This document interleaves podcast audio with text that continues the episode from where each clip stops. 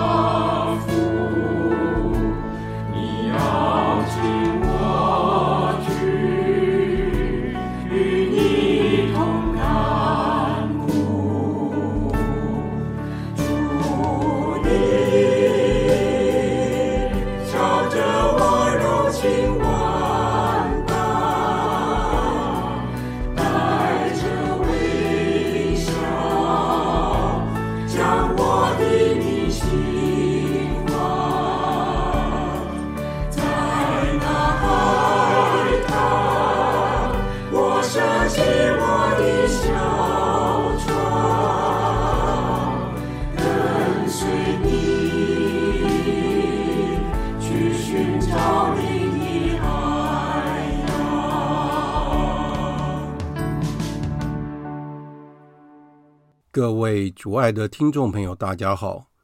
欢迎各位再度来到多明我的家，我是多明我。在今天的节目中，我想要为大家分享的是，我在二零二三年的一月十七号，由旭姐，也就是狄刚总主教的秘书，介绍我到主教公署，为狄刚总主教追思弥撒中。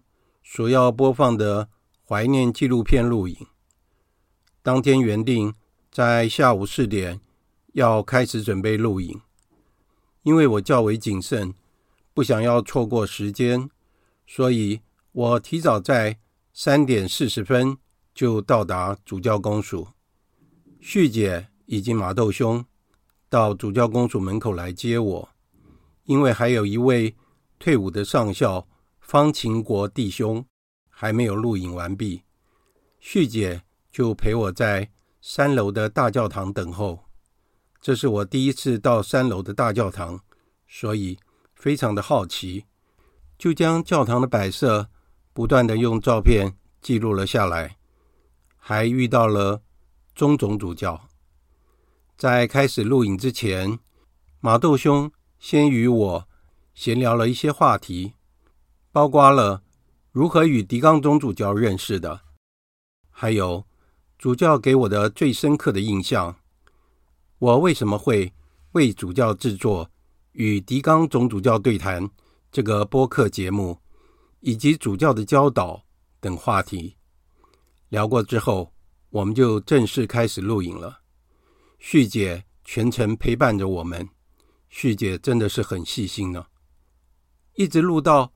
五点五十分才将全部的影片录影完毕。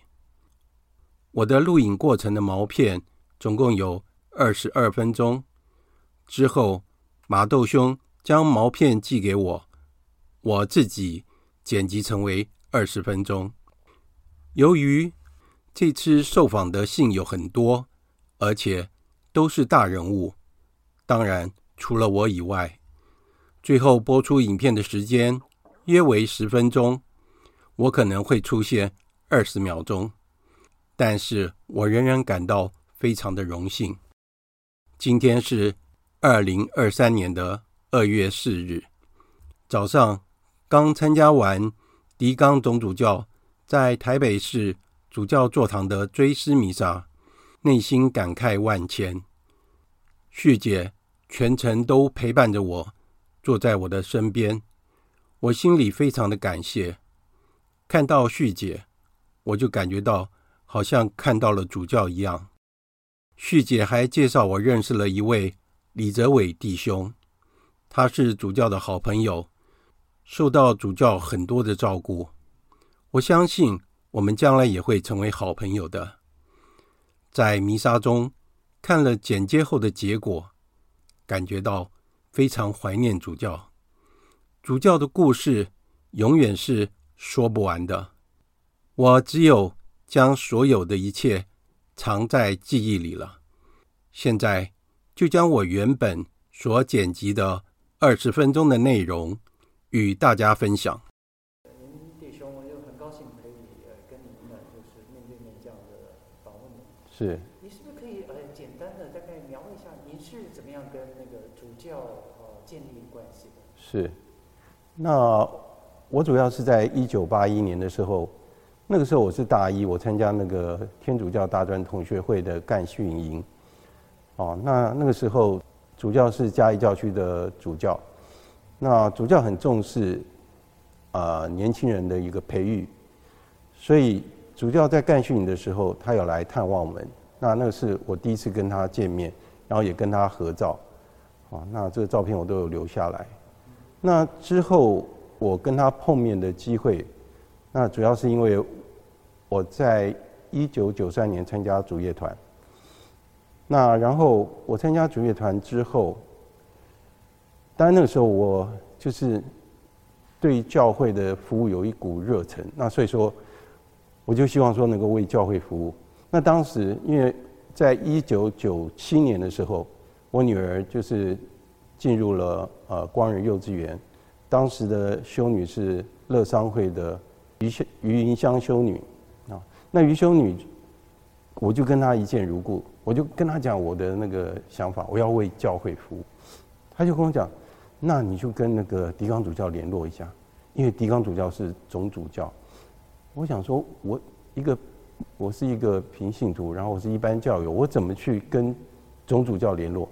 那就那那个余兄，你跟我讲说，因为他是总主教，所以他可以做一切的决定。好，那结果我回去以后，我就马上翻那个主教公署的电话，我就直接真的打电话给狄刚主教。那我打给狄刚主教，我就告告诉他，狄刚主教他也没有拒绝接我电话。我相信当时我先应该是狄刚主教的秘书先接电话，就是旭姐接了电话，然后转给主教。那然后主教接我电话问我是谁，那我就告诉他我是谁，啊，我是做什么样的工作，然后。我是主乐团的成员，那我希望为教会服务。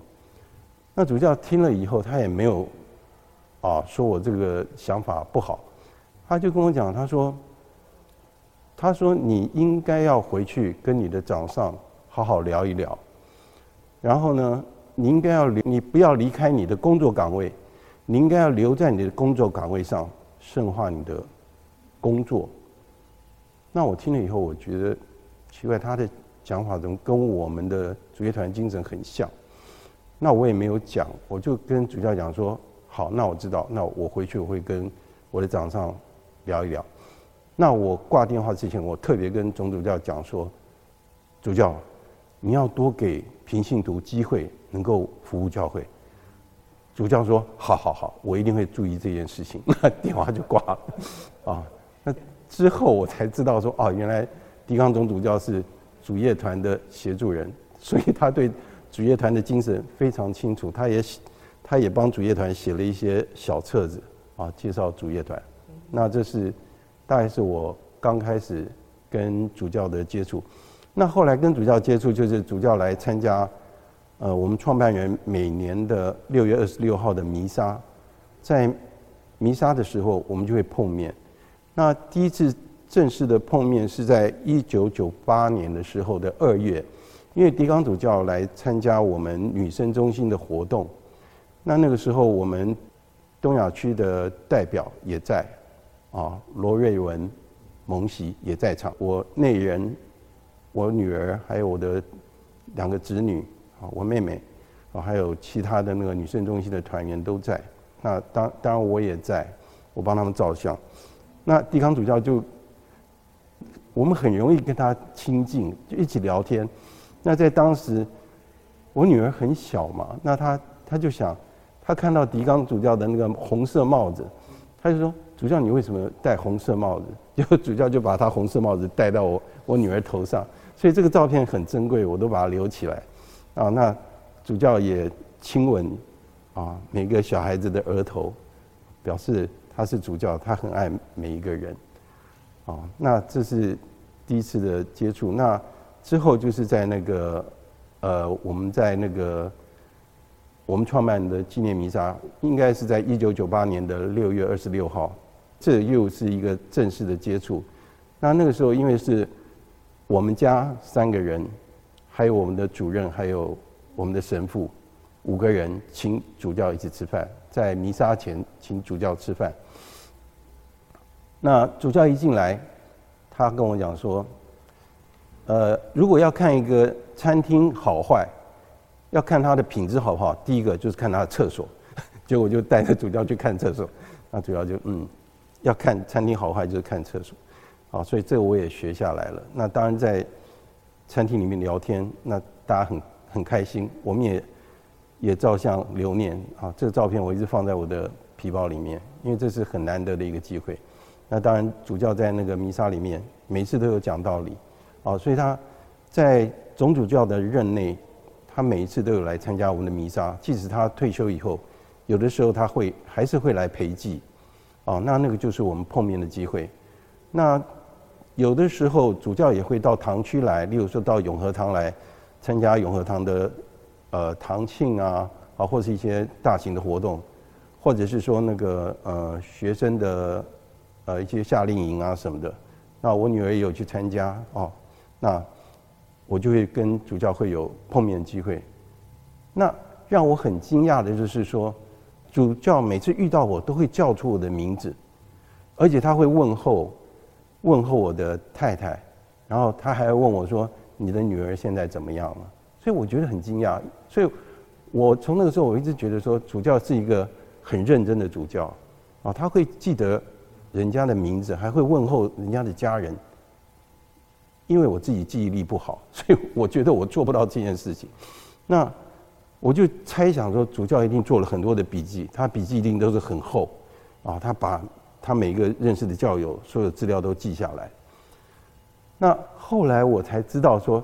原来主教从小他就能够一目十行，然后过目不忘，然后他能够啊阅卷神速，他有这样的一个天赋，所以他在小时候在小学院的时候，他的他的神长知道他有这样的一个才能，所以就给他看很多的书。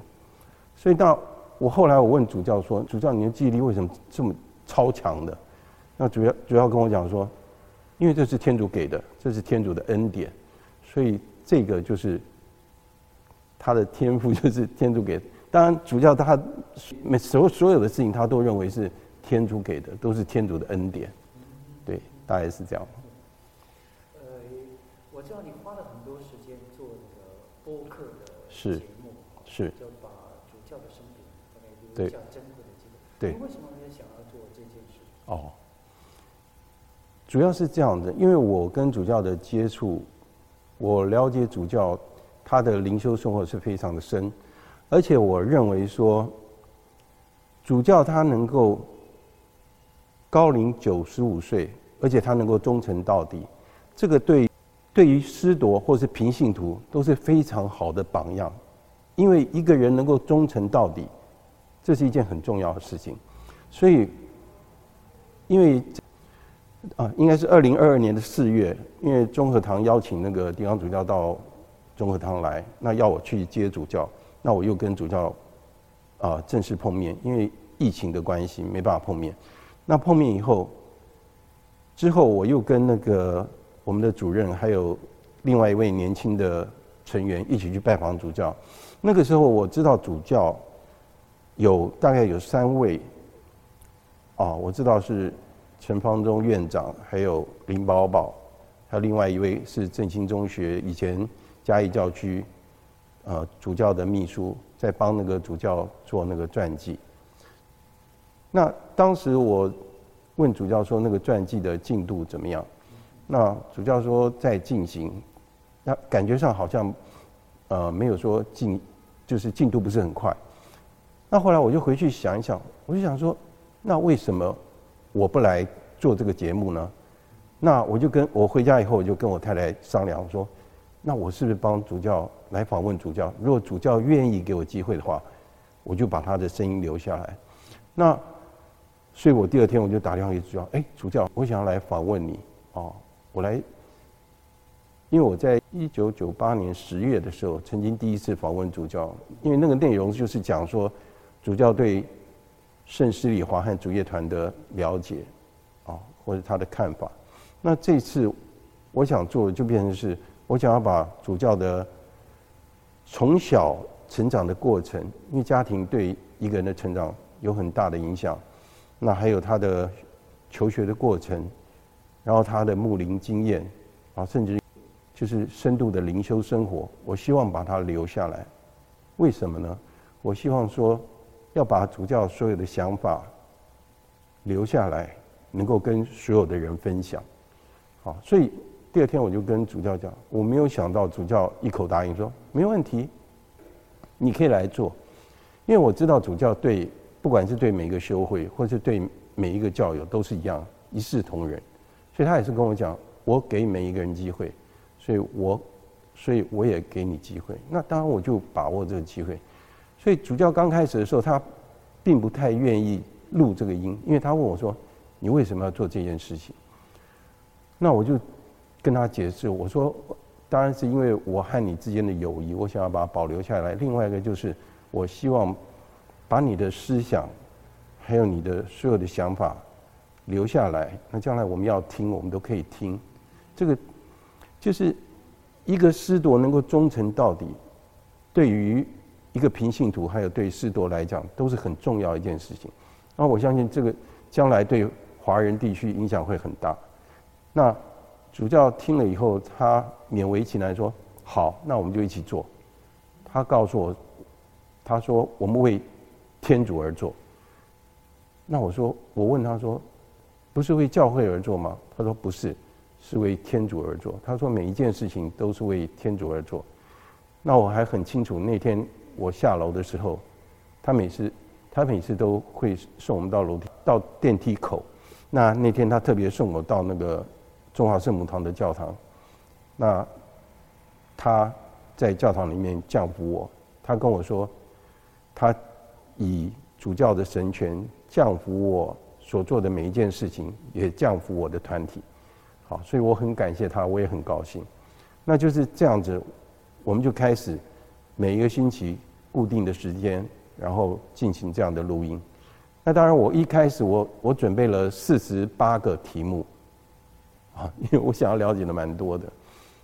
那可是因为主教在呃。我跟他最后一次碰面是在七月二十九号的时候，那当天是因为我们那位政大的团员他有事情要跟主教谈，那主教主教就叫我作陪，那所以我就请主教一起吃饭，我们一起吃饭。那那天晚那天我们吃饭的时候，我们聊得很开心，讲了很多的事情。那当然在过程中我也知道主教的习惯，他喜欢。他从来不说他喜欢吃什么。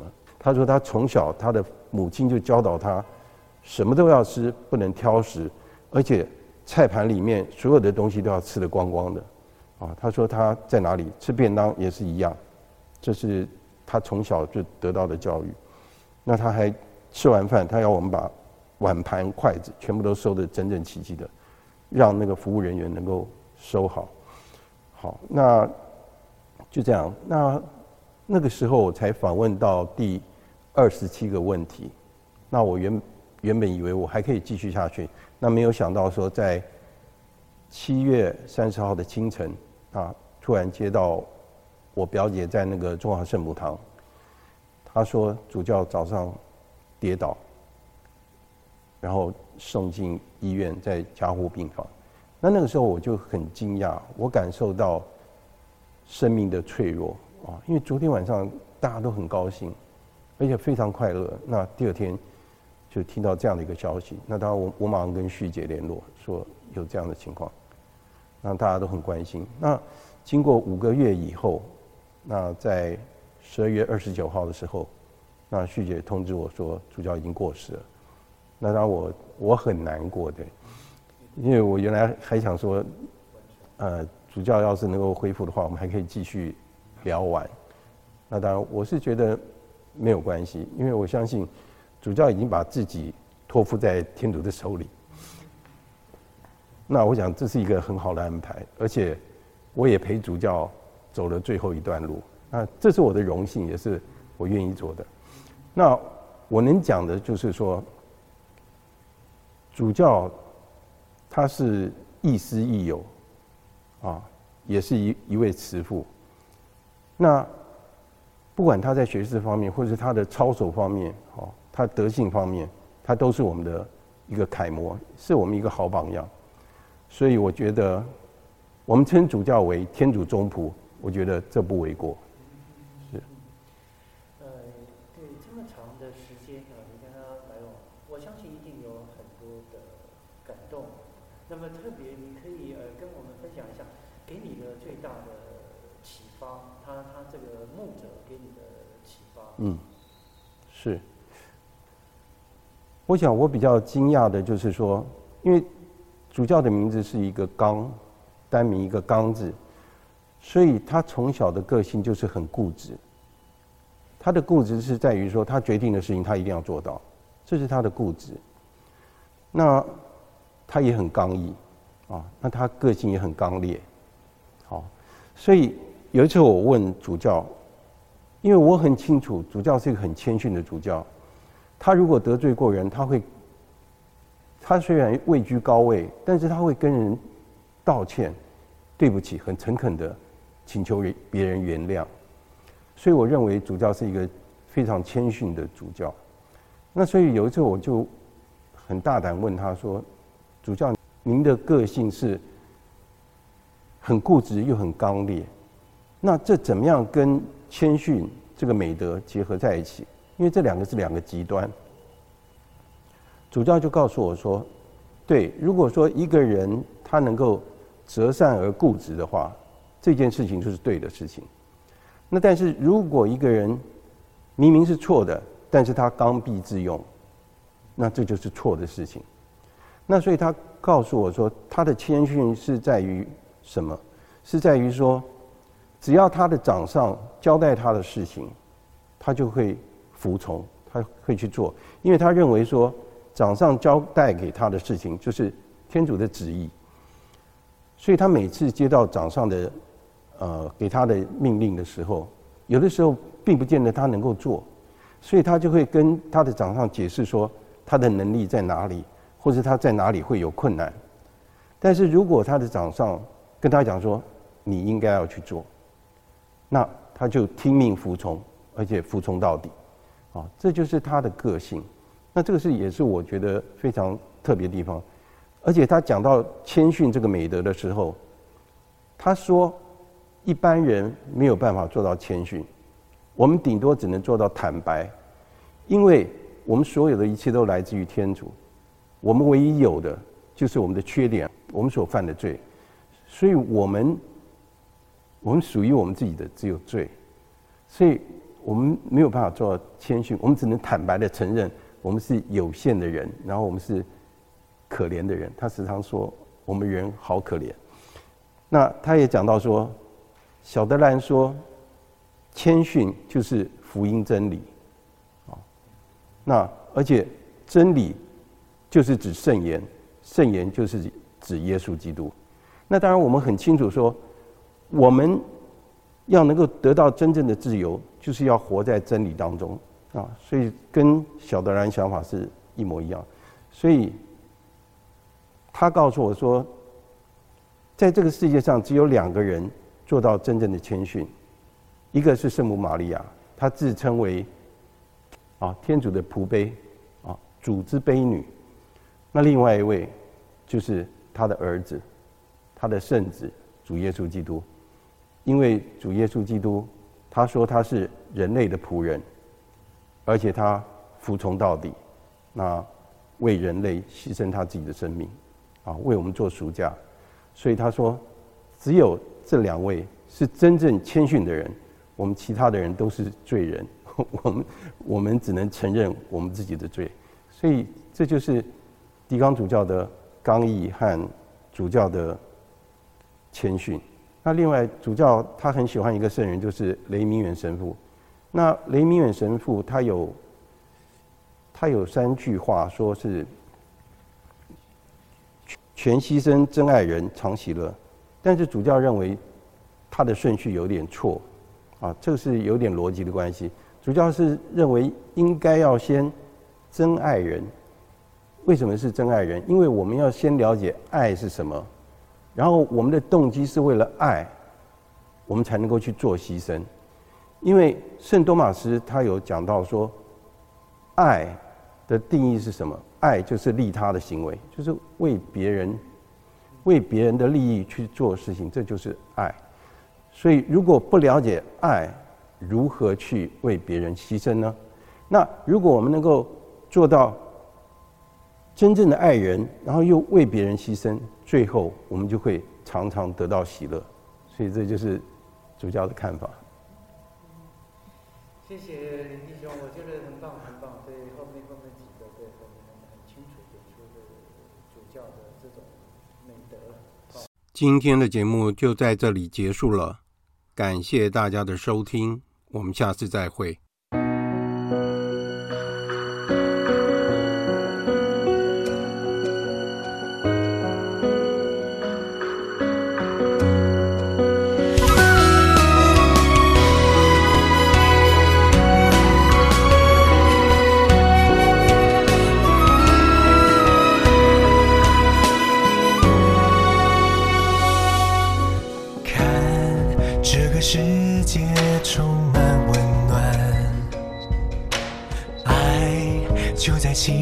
信仰而来，痛苦和挫败，